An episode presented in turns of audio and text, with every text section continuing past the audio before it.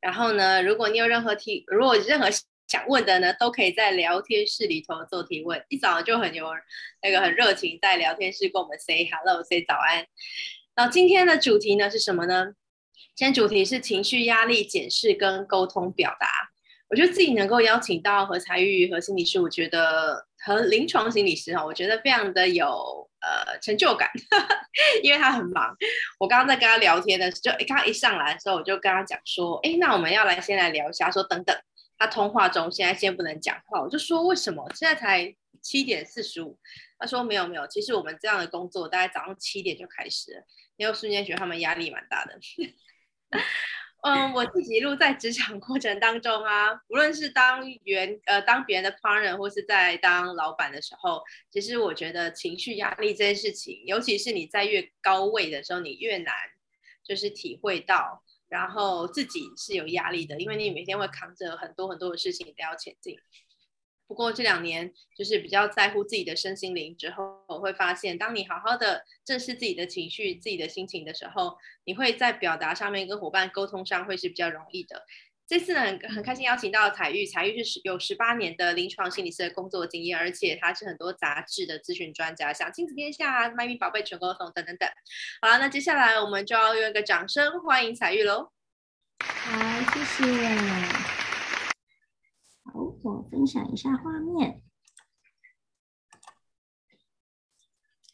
好，大家早安哦。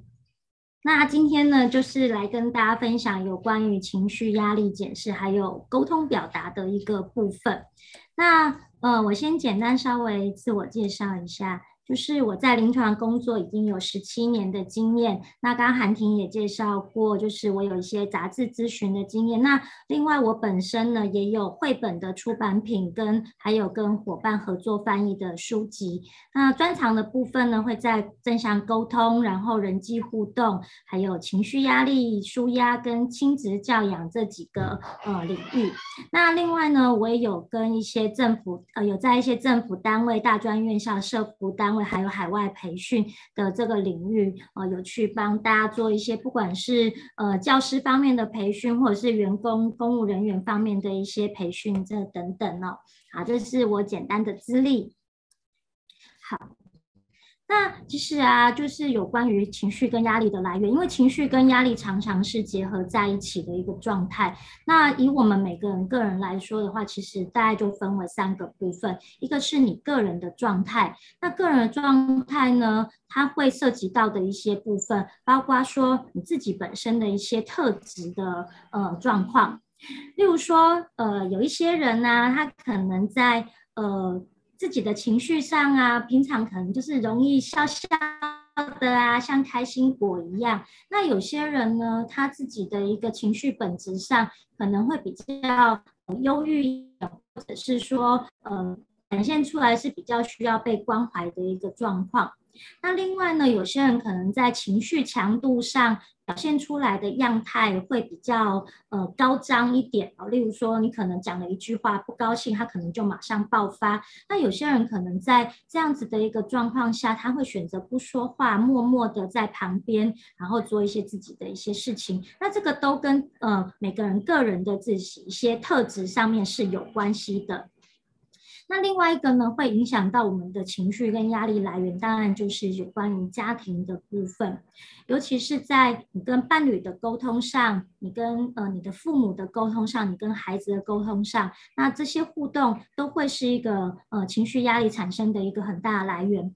那有时候呢，可能我们会听到一些状况，就是说，诶，我在工作职场上有一些问题跟状况，结果回到家里面。把这个情绪，把这个不舒服转化给我家里面的人，那在这样的一个过程中，它会造成说，呃，我们的家庭关系上的一个紧张，甚至也有人因为这样子哦，就一些家庭失和的状况，这个都是我们蛮常听到的一些例子哦。好，那接下来就是以我们大人来说，当然就是职场喽。那不管是你今天是一个员工的状态，或者是你是一个主管，甚至是老板的状态，他都会面临各种不同层级的一个压力。那其实有时候我们当员工没有办法体会老板的状态，可是当老板的时候，哎，虽然我好像走过员工的历程，可是换了一个位置，思维上其实是不太一样的。所以在互动沟通的过程里面，可能会产生一些隔阂，或者是一。一些呃沟通上的一些阻碍，那这些都是呃我们在日常生活或者是职场上常常会产生的一个问题跟状态。所以其实呃我有一个理念，就是说呃想要为什么会想要服务企业界，其实服务企业界的一个个人状态，当他们自己。在家里面，不管是关系上是稳定的啊，或者是说他们在家里面的情绪调控上是稳定的，是相对在职场上跟他的呃同事啊，或者是员工在相处上会有不一样的一个方式。那接下来呢，我也想要邀请大家想一下，就是你自己在生活或者是职场中，有哪一些是会让你容易产生情绪的事件？那我们也可以邀请伙伴，你们可以在那个留言区可以去做一个分享。好，那这个有情绪的事件，它。不一定是指负向事件哦，它也有可能是一些会让你产生正向情绪的事件。但是这个正向情绪，它或许背后还是有一些不同的意义。好，哎，这边那个韩婷说，伙伴把事情搞砸了，可能会让我们有一些情绪。好，业绩有达标，会让你有一些开心的情绪。好，很好哦。好，那就是有要邀请大家留言，那这个等一下我会再回来做一个呃分享跟说明。好。那我这边呢，想要跟大家先看一下，就是，诶，为什么我们常常在呃，不管是在跟人的相处上，你可能会发现，为什么，诶，有一些地方我老是卡卡的，或者是说，好像有一些模式一直不断重复在进行，可是自己又说不出个所以然来。那在这边呢，我就先跟大家分享一下，有关于操作制约怎么样跟我们的行为之间产生的一个影响跟连结哦。好，那呃，我不太确定大家有没有听过操作制约，就是呃，在心理学上，巴甫洛夫就是训练的那只狗，它听到铃声的时候，它就会流口水这个状态。那这是操作制约最一开始的一个部分。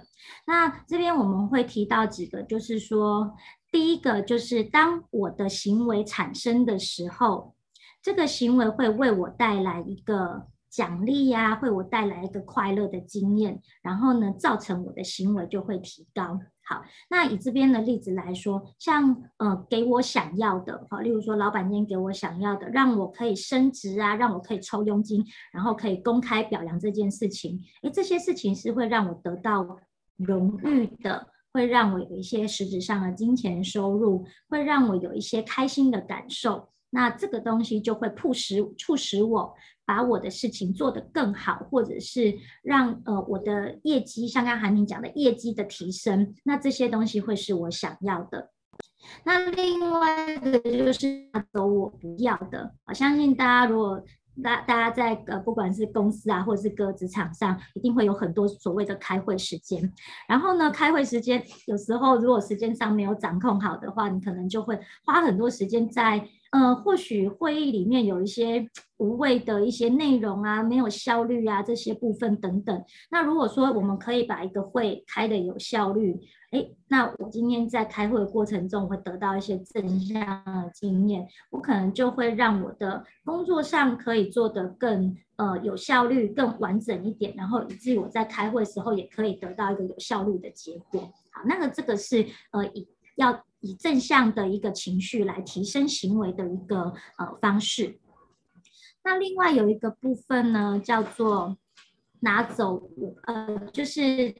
有关于处罚负向的部分，当我今天做了一个行为，但是它带来的一个呃后果是处罚的，是有痛苦经验的。那这些东西它不是我想要的，我就会促使我原本的那个行为降低。好，例如说给我不想要的，像我可能今天做了一件事情啊，然后主管或者是老板不满意，哦，他可能会对我有一些批评跟指责，说，哎，你这个地方没做好，你那个地方没有完成之类的等等。那另外一个就是我可能需要付出加班这件事情的代价。那如果呢，我把这些事情，就是那件事情，呃。不要做那件事情的时候，我就可以降低加班的这个代价，也可能会是我会想要的部分。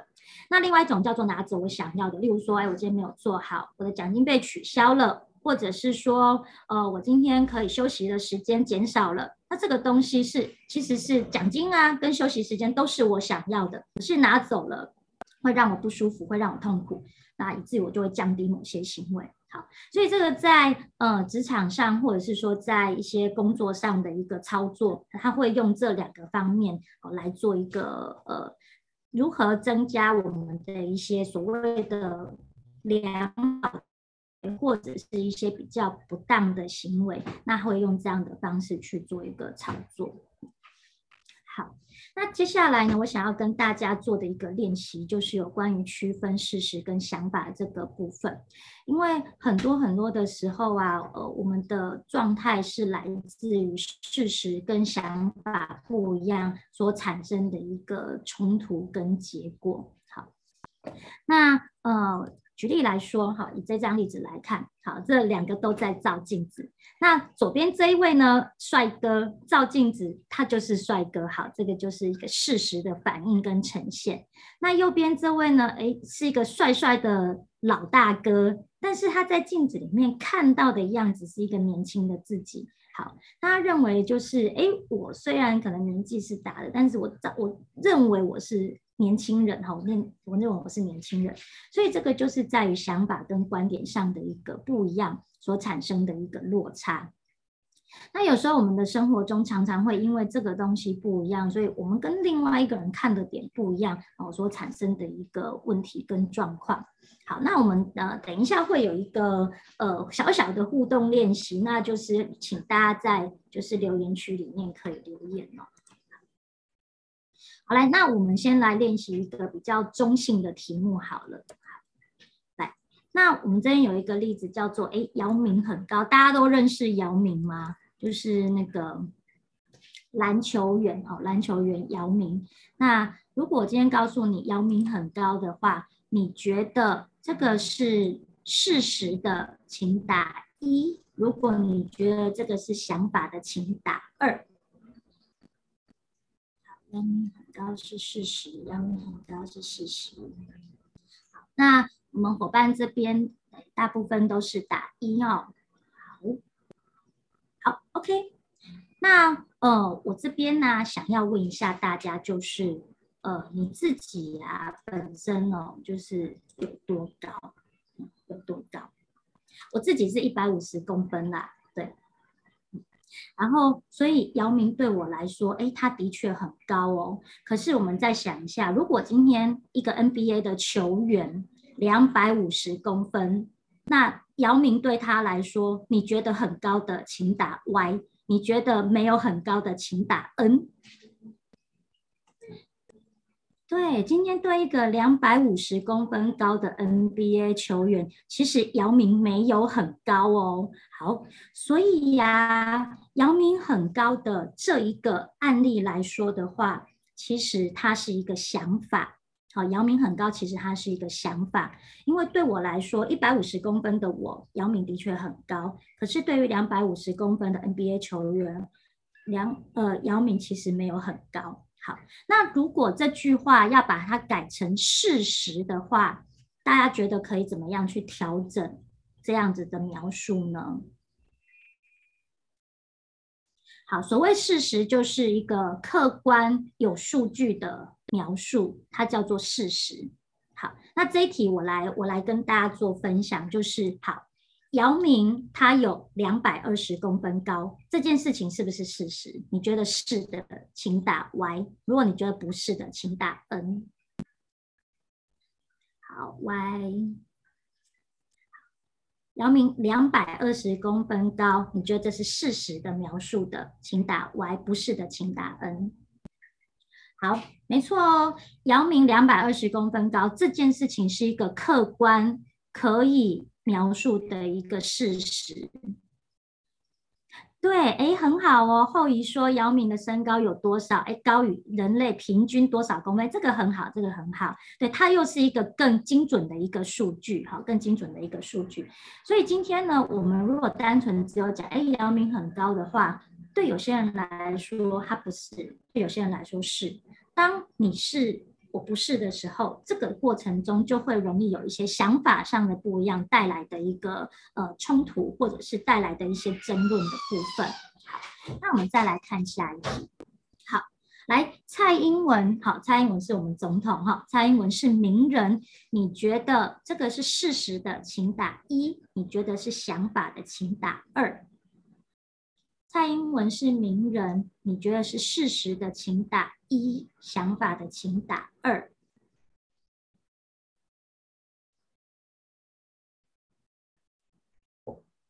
好，有二有一，还有吗？还有没有其他伙伴有答案？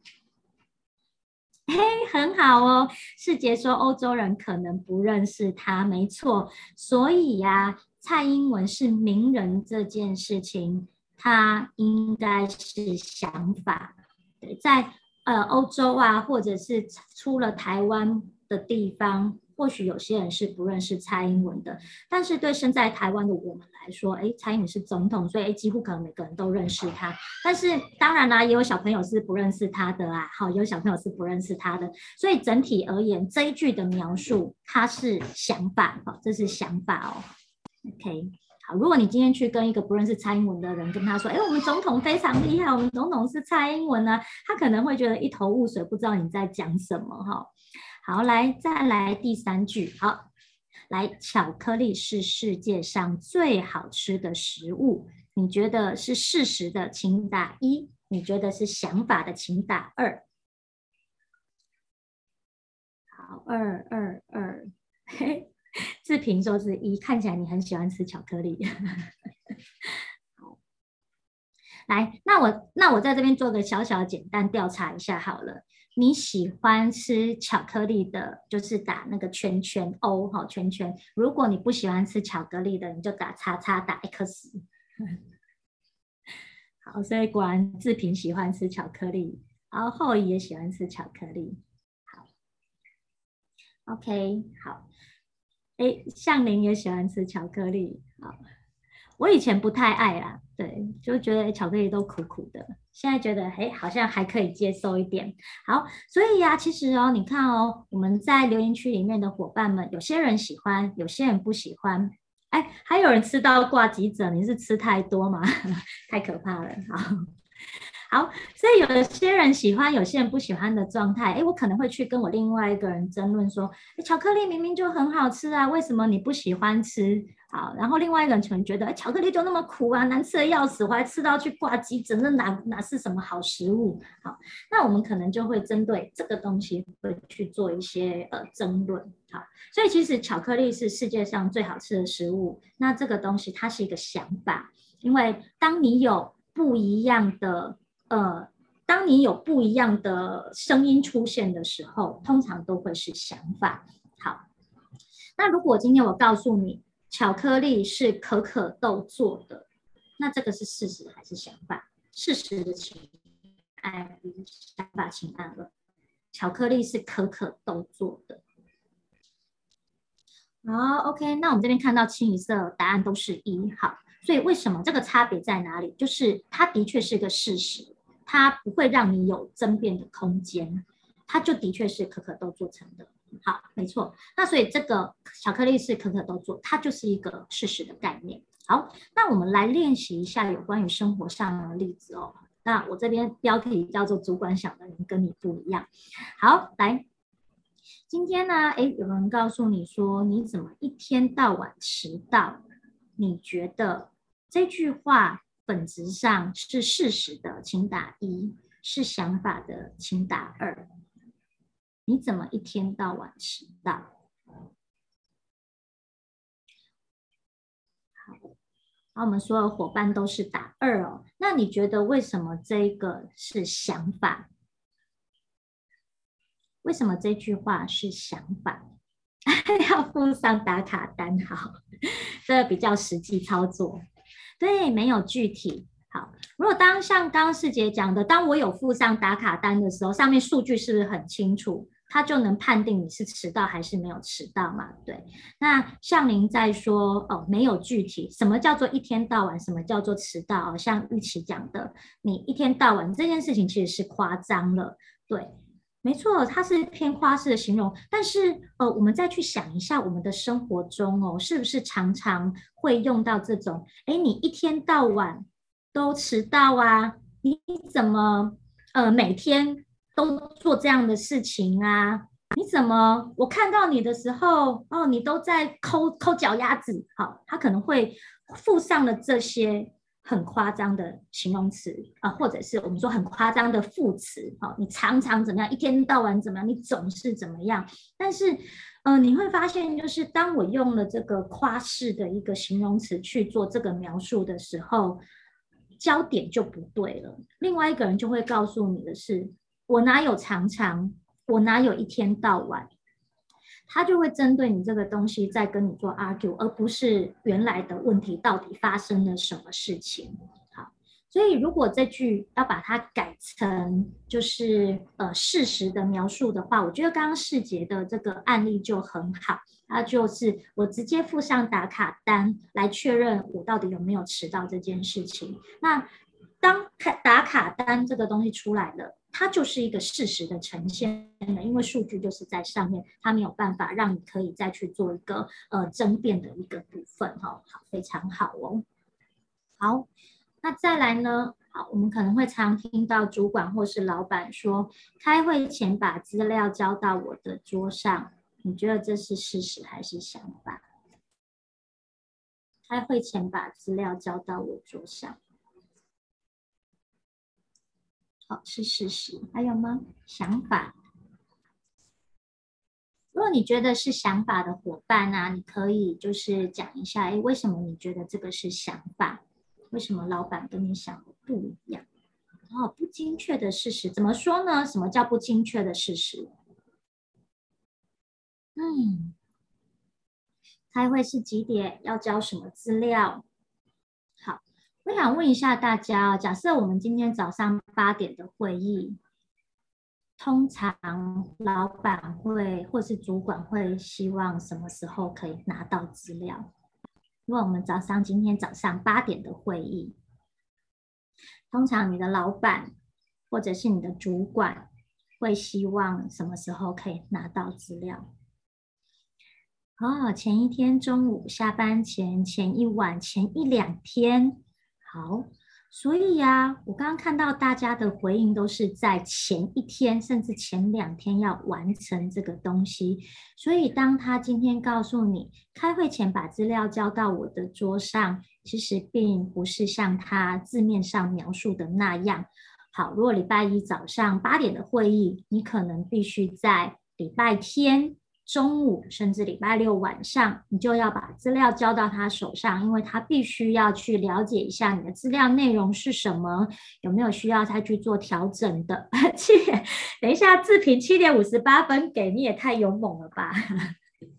好，那所以，所以我们在老板给的这个指令，主管给的这个指令的时候，诶。如果是我们可能说哦，反正开会前给他就好了啊。可是当你到开会前，像志平讲的七点五十八分给他的时候，哦，你的主管可能会暴跳如雷，怎么这个时候才把东西给我？你到底都在干什么？你都在做什么？就是上课呃上班摸鱼打混吗？好，那在这样的状态下，你可能就会觉得，哎，这个老板怎么那么难搞啊？真的一天到晚找我茬，找我麻烦。所以其实。呃，虽然有时候我们可能要揣摩上意，但是你要想到，就是说，当老板他会需要看这些资料，你可能需要做一些不同的整理。好，虽然四节是说老板也需要休息，但是老板休息时间，呃，跟你想的可能也都不一样。好，那所以当我们接到这样的指令的时候，刚刚有伙伴很棒的，就是你要去了解开会时间什么时候，确切的交的时间是什么时候，老板需要哪些资料。哦，我需要提供什么什么，我需要去整理什么什么之类的。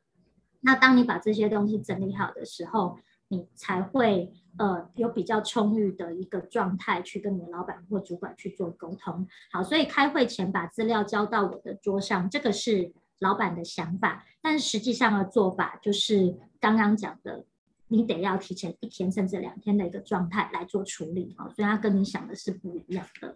好。那再来一个例子，有可能是你职场上的例子，也有可能在家里面会遇到的例子。好，桌子这么乱，东西怎么找得到？好，东西要怎么找？你常常或者是你过去自己常常说，或者是自己常会被听说这句话的，你可以打个 Y 让我了解一下。你自己常常会讲，或者是你之前常常会被念，哎，桌子怎么乱啊？东西要怎么找？这个。好，有 Y 有 N。好，那如果以这句话来说啊，桌子这么乱，东西要怎么找？你觉得这个是事实的，请打 Y；是想法的，请打 N。东西这么桌子这么乱，东西怎么找？你觉得是事实的，请打 Y；不是的，是想法，请打 N。好，世杰说先生有自己的逻辑，好，没错。好，所以我们这边 要找久一点。好，我们这边看到大部分的呃，大部分的伙伴都是打想法的部分。好，那哎，所以啊，乱中有序啊，我们都会觉得我们乱中有序啊，你的乱跟我的乱是不一样。像我们就有时候在服务家长的过程中，家长常常就会说，哎，回到家里看到东西很乱。哎，你们怎么都没有收房间啊？东西这么乱，小朋友都会告诉他说：“妈妈没有很乱呐，这个我都在玩呐，没有很乱。”好，所以其实家长跟孩子的想法就已经不一样了。好，所以其实我们的办公桌也一样哦。你会觉得，哎，乱中有序啊，你反而收了我的东西，我就不知道要怎么找东西。好，可是对另外一个人有洁癖的人来说，他就觉得。哇塞，同事啊，你的桌子怎么可以乱成这样？你这样子真的很不行。他可能就会在你旁边一直不断的唠叨。但是，就像我们刚刚讲的，每个人对桌子乱的这件事情的定义是不一样的，想法是不一样的。我觉得这一区就是我的文具区，这是我的办公区，这是我的呃杂物区。我自己很清楚知道我在干嘛。但是别人可能会觉得你你这样子乱七八糟的怎么可以？所以当在这样的一个过程中，常常就会产生一些冲突哦，哈，尤其是可能你在跟家里面的人的互动上，好，或者是你跟同事在旁边坐在你旁边，可能会觉得不舒服之类的，对。但是这个有没有对错？其实没有，就像刚刚大家讲的，有自己的逻辑，乱中有序。诶，我可能会需要找久一点，但是我还是可以找得到。所以当这样子的一个状态不一样的时候，默默的就会有一些芥蒂产生。好，那可能是你没有注意到的一个状况。好，OK。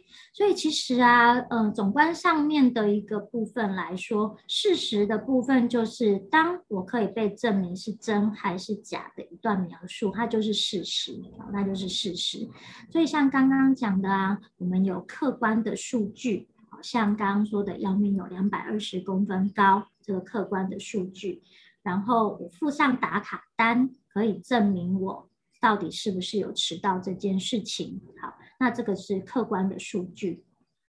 那另外一个是关于想法跟观点的部分，其实就是我们在表达自己的一些信念、感觉还有看法的一个描述。这个东西没有办法证明。因为它就是一个想法，一个感觉。那这个想法、感觉，它会受到你过去的一些生活经验的累积，或者是你的价值观的不一样，呃，或者是呃，你跟别人互动之后产生的一些经验上的连接，产生的一些结果。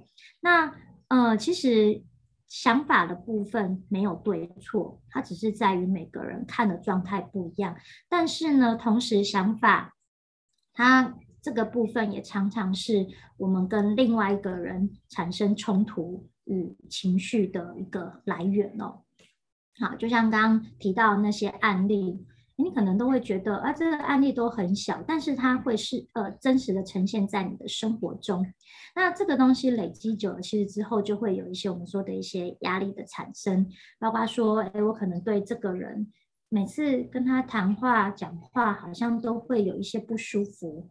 所以久而久之，我就会想要逃离这个情境。好，举个例子来说，今天如果我跟我的主管讲话，常常会得到一些批评，或者是得到一些比较负向的一些意见啊，甚至有些会有呃比较情绪激动的一些呃指责的部分。如果你常常遇到这样的主管，你会想要跟他保持良好互动的，请你打 Y；如果你会想要逃走的，请你打 N。如果你会想要保持互动良好的，请打 Y；如果你会想要逃走的，请打 N。哎，N N，嗯，好，那我们的伙伴都呃，目前的回应都是 N 哦。好，当呃，其实我们再回归去想一下我们的呃家庭或者是我们的人际互动状况，如果我跟我某个家人。好，举举个例子好了，妈妈好了，我们可能常小时候都会妈妈被妈妈叨念到长大，哈，就算就算我现在到四十几岁，我妈都还是觉得我是小孩子。好，当你在跟妈妈互动的时候，哦，他会跟你说，哎呀，你你这样子啊，你这个可以做，你这个不可以做啊，你这样做不对，你这样做怎么样之类的，会常常很多这个唠叨，久而久之，看到他，我就会觉得有一个不舒服的情绪会上来。我就会想要逃走，那我就会想要逃走。然后呢，我们开始产生的一些行为状态，可能就是敷衍啊，然后虚应了事啊，或者是甚至有些人干脆就避不见面啊。我们会有很多很多的方式去因应我们的不舒服的状态，啊，因为我们不舒服的状态。所以当今天我跟我的同事有一些不合。哎，我看到他可能就会有一些情绪上会压起来，久而久之，我就不会想要跟他合作。那不得不合作的一个状态下，可能就会有一些冲突啊、口角啊、为反对而反对啊，这些行为开始就会产生出来哈。那当这些情行为产生出来的时候，其实影响的到的不只是个人的部分，它也会影响到我们的团队，甚至我们的业绩的表现。对，但是这些它又一直很真实的存在在自己的生活里面，所以有时候呃，我们怎么样去看这个行为之间产生的一个呃互动问题，这个部分其实就会很重要哦。好，有时候我们要去打破一些的行为制约，呃，所以我我也想要邀请大家想想看，就是在你的生活中或职场中，有一些什么样的制约？好像我刚刚举的例子，你有一些什么样的制约，是你觉得，哎，我跟这个人会有一些不舒服的感受，然后我就不想要跟他做接触。好，如果你有这样的例子，请你可以打在聊天室里面。那我们等一下可以来看一下这些制约是怎么样影响我们的一些工作或者是我们的一些状态。那我这边会举一些案例哈。好，如果你有想到，你也可以做分享。好，嗯，我这边有一个案例是，呃，过去哦，我之前有一个有一个案例，他是呃，对于男性主管这件事情，他会有很强烈的排斥感，他就会觉得这些呃主管呢、啊、都在找他的麻烦，然后呃对他来说，他看到大概都是一些五十几岁的男性的主管，然后呃后来我们再去看他的呃过去的一些经验，会发现呃在小时候啊，他爸爸常常会对他有很多很严厉的部分，包括说。因为她是家里面的长女，所以会有一些批评啊、指责啊，希望她把事情做好啊。你要带给弟弟妹妹做榜样啊，你怎么都没有做得很好呢？功课也都没有表现得呃符合父母的期待。所以当他面对爸爸的这个角色的时候，他其实是会有很多的心理上的不舒服，会逃避、想排斥。然后会觉得，呃，我都不被爱的这样的一个感受。那呃，所以其实他对于权威这件事情，他是会有一些抗拒跟不舒服的。所以后来他遇到一些主管，大概都是四五十岁的男性，那这样子的形象，其实跟他过去跟爸爸相处的一个过程中，他就有了连结，他就有了连结。这些主管这些人的样态。都跟过去他这个不舒服的经验做了连接之后，所以他就会对这些主管有一些呃已经既定的一些不舒服的感受，所以他会觉得。看这些主管在做什么事情，或者是他们给我指令的时候，他都会认为在找麻烦啊，对我不好啊，对我挑剔，这样子的一个循环在里面，甚至也放大了，呃，放大了这些负向的情绪跟感受。所以后来他看见了这样子的一个行为模式之后，哦，原来这是跟过去我在害怕权威这件事情是有关系的时候，当他看见了这个东西，他才可以去做一些调整，哦，才可以去做一些调整。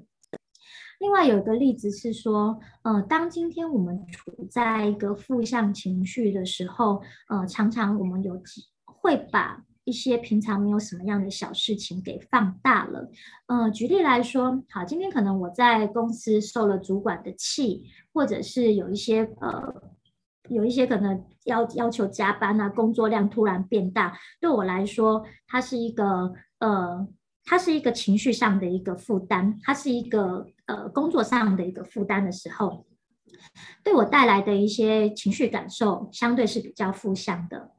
好，当我今天带着一个负向的情绪，比如说我可能是不爽的啊，我可能是觉得老板又为什么又要加工作给我啊？他真的可能是他很讨厌我吧？好，可能有这些很多很多心里面的 OS。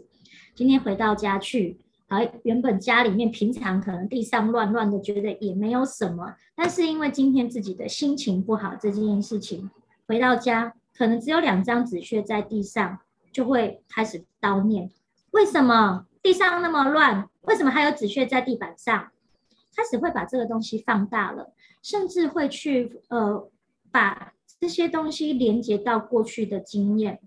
好，你纸屑都那么脏乱，一都没有收，你看你就是一个不好的孩子。然后你这先生都没有帮忙做家事，你就是很懒散。你可能会扩大了各种的呃过去觉得没有什么的一个状态。但是刚刚讲出来的那些内容，其实都是。你那时候的负向情绪带来的一些想法，而且你把这个想法给扩大了，产生了一些结果。那在这样的状态下，其实你会得到的是跟另外一个人的冲突，因为对他来说，平常就两张纸屑好像也没有什么，为什么今天反应这么大？你今天是不是在找我麻烦？或者是说啊，怎样？你今天是吃到炸药吗？哎，我们又没有怎么样，为什么你要把七八泄在我身上？好，那过程中这个冲突就会开始产生。那你说不会有裂痕吗？不可能，一定会有一些状态慢慢的在酝酿。久了之后，如果都是你用，呃，我们都是一直用这样的生活模式，一直在跟另外一半或者是跟我们的孩子做互动的时候，会发现那个东西关系会越来越紧张。关系一紧张，很多的事情就会有呃，会有一些意想不到的变化。举个例子来说，我们遇到蛮多的家长，一些家长他会提到说，为什么我的孩子都不跟我说话？尤其是青春期的孩子，为什么都不跟我说话？哎，回家都没话聊。妈妈问他说，哎，今天学校怎么样？啊，没事啊。那功课呢？还好啊。哎，那那你跟同学呢？没什么啊，啊，就晃进去了。对，那在没话讲的过程中，我们可能要去思考，就是过去我们的互动是不是发生了什么问题？是不是有所谓这些行为制约已经不断不断的在产生，导致了后面这样的结果？那很多人没有看到过去曾经有些什么，而只看到，哎，我现在孩子就是不受教啊！你看，讲跟他聊天，他都不理我啊！你看他就是怎么样怎样，就开始有很多心里面的一些 OS，很多的评论。可是后来我们再去回归看一个状态，就是，哎，原来在早期的时候，孩子跟他讲什么，他都觉得没兴趣，或者是他会有很多的负向的回馈。哎呀，就是因为你做不好啊，你同学才没有要跟你玩呐、你看你就是吼，呃，调皮捣蛋然后，所以同学都讨厌你。当这些东西，我们的想法一直一直不断的加注在我们的孩子或是我们的家人身上的时候，这样的行为模式、行为制约，它就会一直不断不断的连接跟产生。所以，当今天我看到你的时候，都是一个负向的状态，都是一个负向的回馈的时候，久而久之，我就不想要跟你说话了。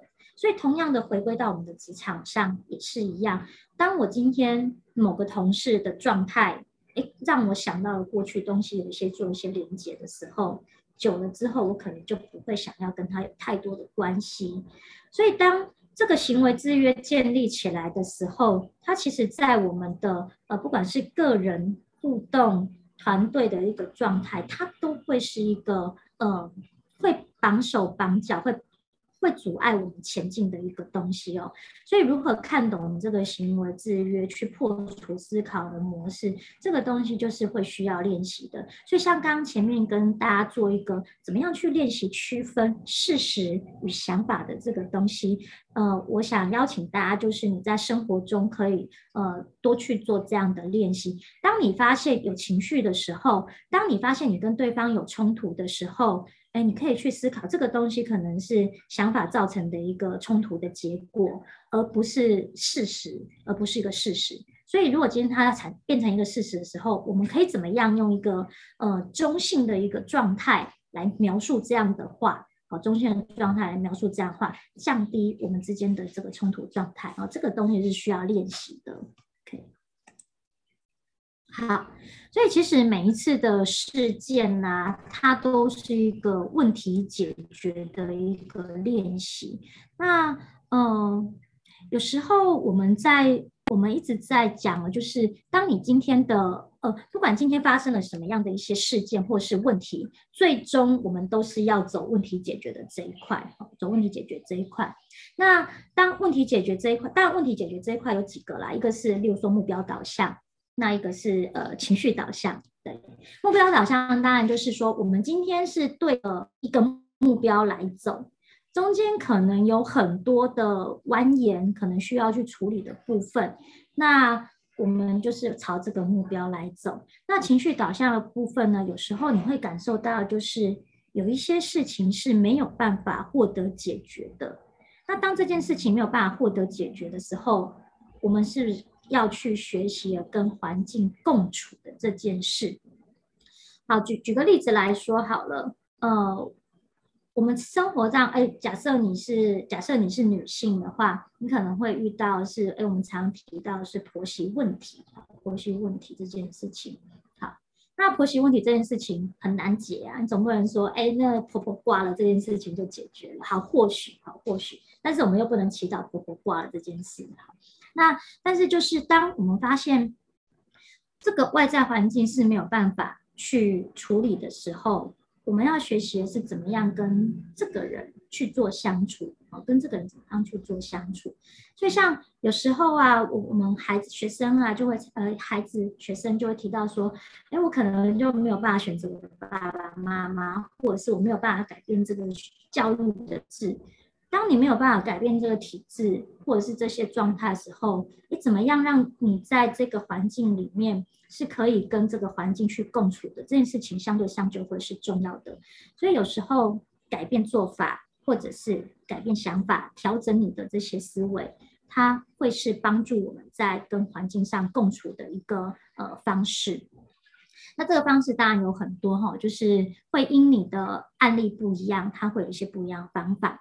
好，那另外一个刚刚讲到是问题解决这件事情，很多时候啊，嗯，很多时候可能有些人会比较呃直线条，就是我可能面对事情，我只有一个方法来做解决，好，但是事实上你可能会发现，同一个方法对 A 可能有用，对 B 没有用，诶，对 C 好像又有用，对 D 有用，那你会在过程中会开始有一些是行得通的。有一些是行不通的，那在这个行得通跟行不通的过程中，我们就会开始学着去归纳、去整理，就是说哪一些哪一些的样态的人或是事情，我可以用 A 方法来做；那哪一些样态的人或事情，我得用 B 方法来做。这个就是我们一直在讲的有关于弹性度这个练习。那当弹弹性度当你的问题解决的能力可以提升的时候，弹性度可以增加的时候，你在面对事情的处理上，呃，相对的负向情绪是会降低的啊。所以为什么我们一直在说，呃，从为什么从小就要训练孩子有关于问题能力，怎么样去做问题，怎么样去做解决这个部分？好，通常第一个就是你要先看清楚问题是什么，先厘清那个状态，因为每个人对于问题的前因后果，或者是他的一个状态理解上是不一样的。所以今天当我们在团队里面遇到问题的时候，要先理清问题是什么。第二个，再来什么样的解决方法？所以像刚刚讲的，有一些是问题呃目标导向的，哎，我们的目标是很明确，我们就是要往这边走。那我可能设一个 KPI，我可能设一个呃流程图，我可能设甘特图，我可能要做什么样的各种的去解决我们朝着目标走这件事情。那另外一类型的就是当。大环境，或者是当某些状态我们没有办法去做改变的时候，我要学习的是怎么样跟这个环境去共处。好，当我们已经看到有一些不同解决方式之后，再来就要拟定计划，去看行不行得通，行不行得通。所以其实在，嗯每个问题解决过程中，都是计划执行。检视计划执行检视这样的一个循环一直在走。那当然，这个过程中我们会有会有一些情绪产生，会有一些跟伙伴在形式定调上不一样的地方。那怎么样去透过沟通表达去降低这样的一个冲突，就会是重要的。所以一样回归到前面的区分事实与想法，区分事实与想法。当我们一直不断去做这种各种各类的区分的时候，你会发现，呃，你的情绪的成分没有这么高的时候，那在互动上相对就会是非常顺畅的一个方式。然后，当然呢、就是这个东西不只是在职场上要做练习，我们的家庭上也要去做练习啊。你跟你的伴侣关系，你跟你的孩子，怎么样去做这样的一个练习区分？我相信这个东西是重要的，尤其是我们的孩子，如果可以从小做这样的练习区分，做这样的一个呃问题解决能力的一个训练，那对他未来的帮助来说，其实是会很大的。呃，像我，例如说，我我有蛮多的学生是国中小、国中小的孩子、高中的孩子，你会发现这些孩子在问题解决能力上相对是没有那么好。那呃，在去了解的过程中，呃，我们看到的就是很多的状态就是。父母已经帮你决定好你要干嘛，而且你没得反驳。就算你今天有一些不同的想法，你也没有办法去跟这个人做沟通跟应对哦，或者是你可能常常呃讲出来的一个内容是会被打枪的啊，然后是没有得到一个认可的。而孩子的状态，他可能年纪的关系，他可能经济能力也没有办法去负担自己的状态，以至于他没有办法反抗你。但是今天我们是成人了，我们今天是成人了。如果很多事情是被安排好的，呃，我我我想大家可以想一下，如果事情都是被安排好的，你的感受会是什么？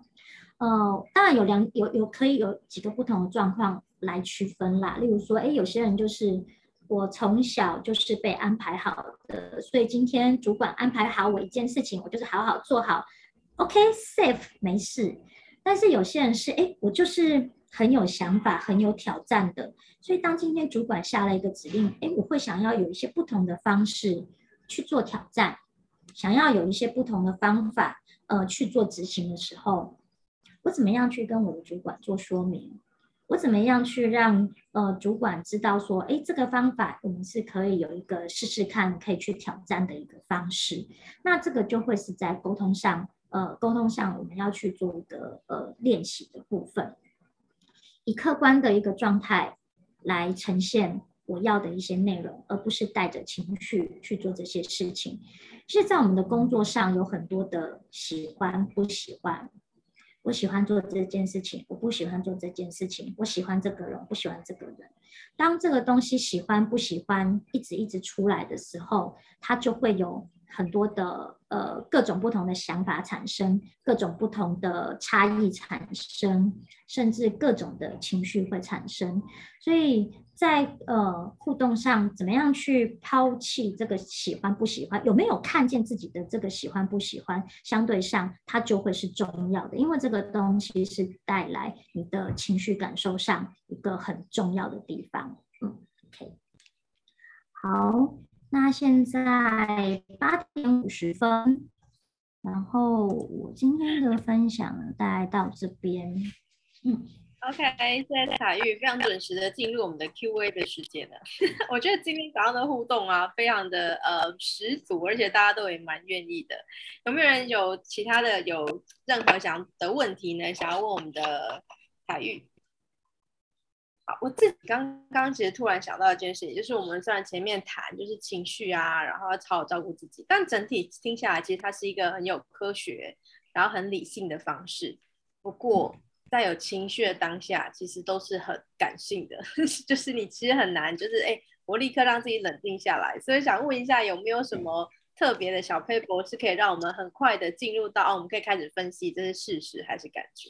好，因为因为其实这个东西呀、啊，你当场当场去做练习是会有执行上的困难，所以为什么我我一直在讲说你要在生活上开始去练习这些东西，那会有一些生活上的一些小例子，好像我们刚刚举的一些生活上的一些案例，那这些小例子怎么样去帮助你自己去做区分，甚至去把那些思考去做一个整理？那呃，当然呃，有时候你在遇到情绪的当下。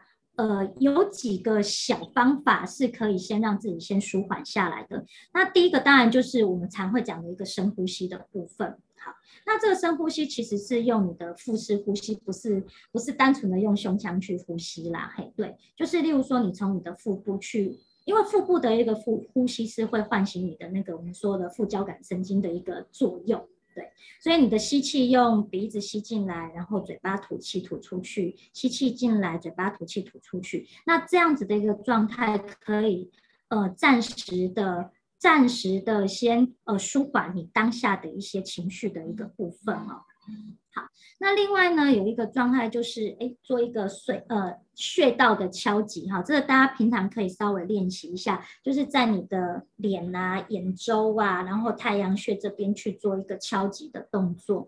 对，那这个部分呢，这个部分呢，其实会帮助我们做一些比较舒缓的一个效果。其实常常我们人哦，在嗯紧绷的一个状态下。你最不会去感受到的就是你脸部的肌肉的状态，所以，呃，当你放松下来的时候，你去敲击的时候，你才发现，哎，怎么这个地方这么不舒服？怎么这么地方会这么样的酸痛？对，其实它都是长期带来的一个结果。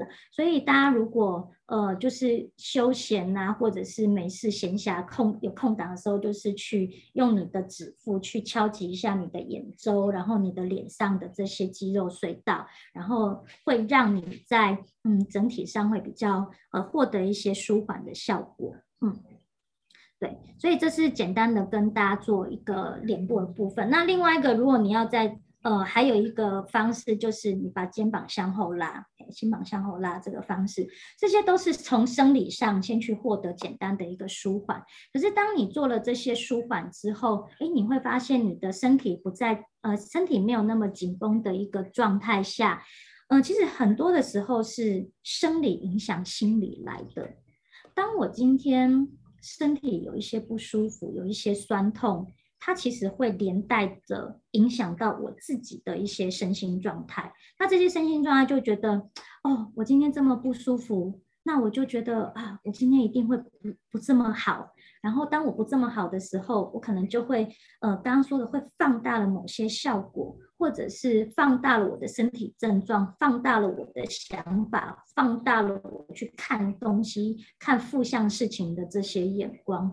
所以其实有时候身体的舒缓，身体啊、心理，为什么常说身心症、身心症？因为它就是身体跟心理，它其实是会有一些连接上的一些影响。所以呃，也鼓励大家就是闲暇的时候，就是简单的做做一些身体的运动。那这个部分可以帮助你。